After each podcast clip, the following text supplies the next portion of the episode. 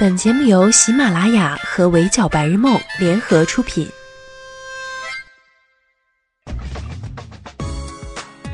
闹钟只能叫你起床，我负责叫醒梦想。Hello，大家好，欢迎收听本期的 Madam 神侃娱乐圈，我是 Madam 宁九。昨天一整天天降大瓜，飞轮海成员炎亚纶因为劈腿三男登顶热搜。台湾某杂志平地一声雷的开麦爆料，炎亚纶曾同时与三个男生交往，而且每个男生都认为自己才是正牌男友。不夸张的说，看到这个劲爆的标题，麦的眼皮直接跳三跳。以后谁还敢再说台美标题比播港媒，我就揍谁。作为很多人的童年男神啊，炎亚纶这篇报道看起来是要锤得锤。曝光时有大量炎亚纶和三名男子的亲密合照，同样的亲吻角度，不同的拍照对象。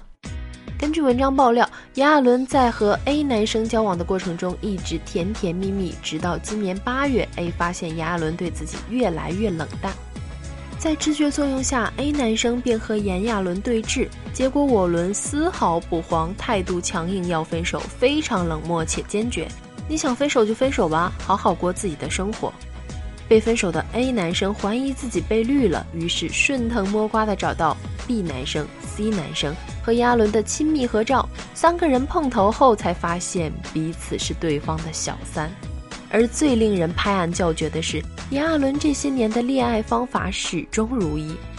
纯情阿伦追男生的套路如下：社交软件上嘘寒问暖，日常生活里贴心照顾，隔三差五的自弹自唱给对方听。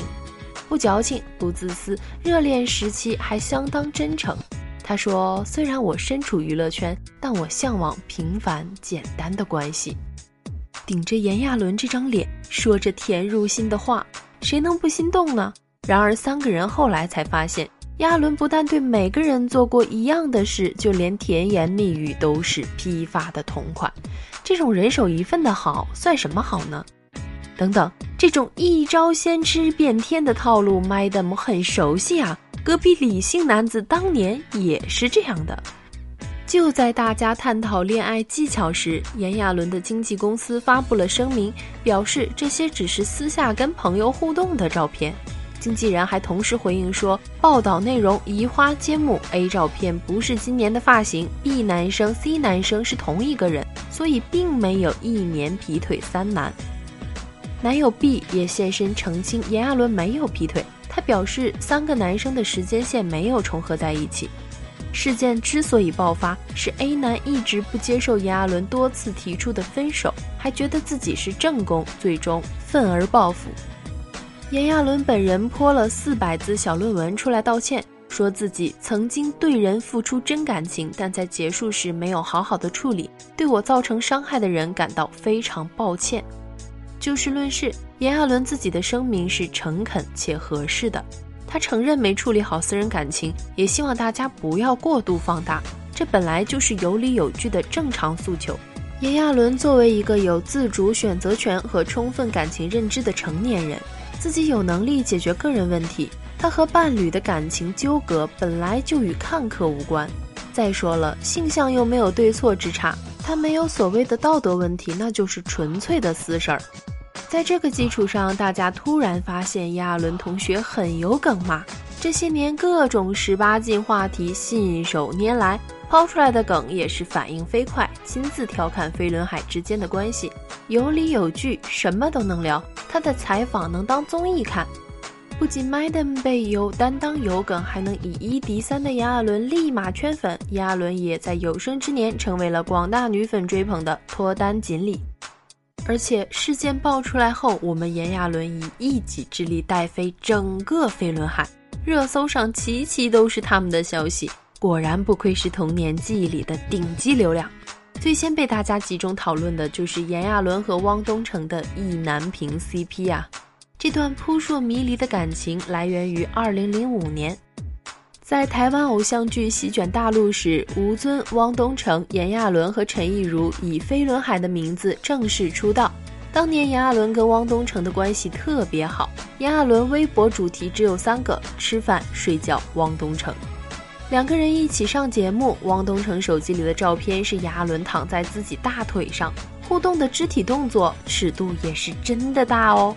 因为两人外形俊朗，加上这种组合时不时官方卖腐，于是迅速引起了粉丝 YY，东伦组就此诞生。但当时汪东城在自己博客日志写过一件事儿，说自己身边有个弟弟，自己只是照顾对方，但对方却变得极其粘人，他很苦恼，不知怎么处理。由于炎亚纶比汪东城小四岁，加上两人当时各种场合表现出来的画风，让不少人就此对号入座。后来更是传出汪东城跟唐禹哲关系好，引发炎亚纶吃醋跟不满的言论。这是什么言情小说的剧情？偶像剧才这样写好吧？从那之后，汪东城跟炎亚纶不和的消息就没有断过。汪东城说自己和炎亚纶没问题，私下还会联系。炎亚纶说自己只跟吴尊有联系，跟汪东城连朋友都不算，赤果果的打脸呀！闹成这样子，可能让汪东城困扰，都成了炎亚纶的快乐源泉之一。然而，这对意难平 CP 最神奇的地方在于，明明组合解散了很多年，但直到今天还在给粉丝发糖和喂食。来，现在 Madam 就跟大家一起回顾一下那些年粉丝吃过的糖和屎。Part One，炎亚纶在采访中特别霸气地说：“我的人生到现在有什么不能播的？”主持人马上回怼汪东城。结果炎亚纶迟疑了几秒，然后立马爆笑喊：“呃，这不能播。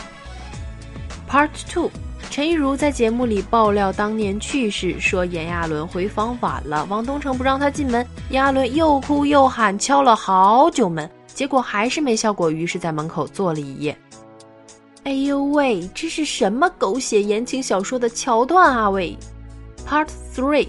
粉丝说，炎亚纶和汪东城当时是真的亲密过，就算出了问题，默契也还在。有次活动主持讲了一个笑话，他俩之间隔着吴尊，却第一时间弯腰对笑起来，笑到一半想起来，我跟这个人闹翻了呀，于是又坐回去冷漠脸。汪东城还翻了个白眼儿，因为这对 CP 算大家早年追的相当真情实感的一对了。所以连带着原来浪费原型是炎亚纶这样的话题也被火速送上了热搜。林宥嘉自己说，《浪费》这首歌的创作灵感是炎亚纶的爱情故事，说男主暗恋某个人，结果六年对方都没给他机会，算是相当扎心的一段感情了。CP 粉激动地表示，这就是汪东城和炎亚纶呀。说完炎亚纶和汪东城，飞轮海其他成员也不是没有故事的男同学。吴尊、文莱王子、家有石油、有钱成一。吴尊早年因为公主小妹火遍华语圈，但同时也选择了隐婚。近两年凭借《爸爸去哪儿》才再度圈粉。他结婚的时候是陈亦儒主持的，吴尊说要勉强娶她做小二。所以这是组合内部消化了吗？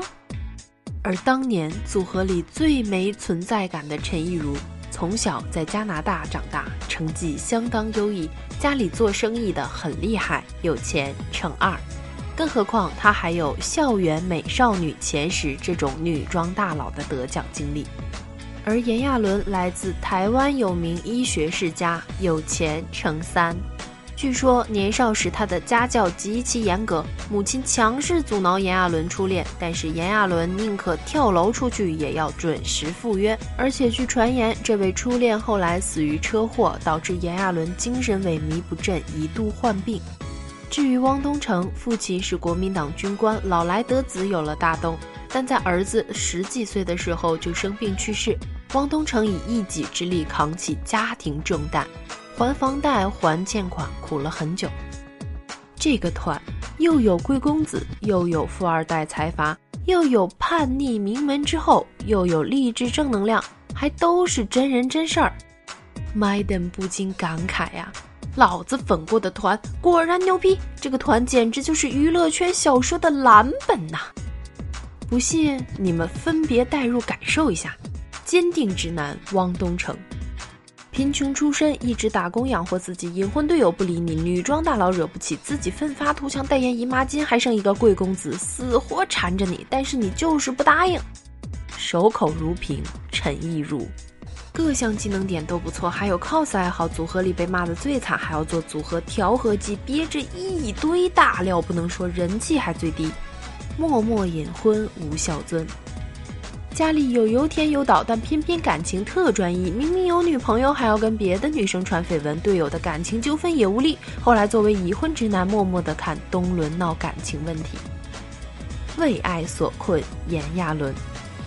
从小受感情困扰，初恋因车祸离世，心灵脆弱，于是比吴尊陈意如汪东城累一百倍。他有个求而不得的队友，日思夜想，却只能静静的看着。敢问？这是什么脆皮鸭真人文？这是什么神仙娱乐圈文的原型？飞轮海里不存在没有故事的男同学。四个人的电影，每个人都有姓名。一圈看下来，估计谁也料不到昔日的偶像们会以这种姿态上了热搜。大家吃着陈年的玻璃渣，回顾着无法重来的青春。其实台北意难平的结局早就写好，走不出来的更多的是 CP 粉儿。他们当年一点一点填起来的细节和无法化解的自我感动都没有被岁月吹走，反而愈演愈烈。于是那些吃了不老仙丹们的偶像再次集体出现时，他们才会意难平。不过，Madam 想说，童年的偶像们真是一个比一个有料啊！随便拿出来一个都精彩的过分，有木有？他们就算过气了，也活得远比我们精彩。所以大家还是踏踏实实的吃瓜，安安静静的生活吧。我们赶上了优质偶像的好时候，炎亚纶的瓜更提醒着我们：年轻时不过磕过几对 CP，老了连八卦都看不动了吧？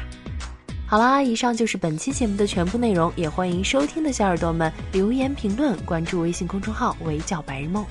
我是主播宁九，我们下期不见不散喽！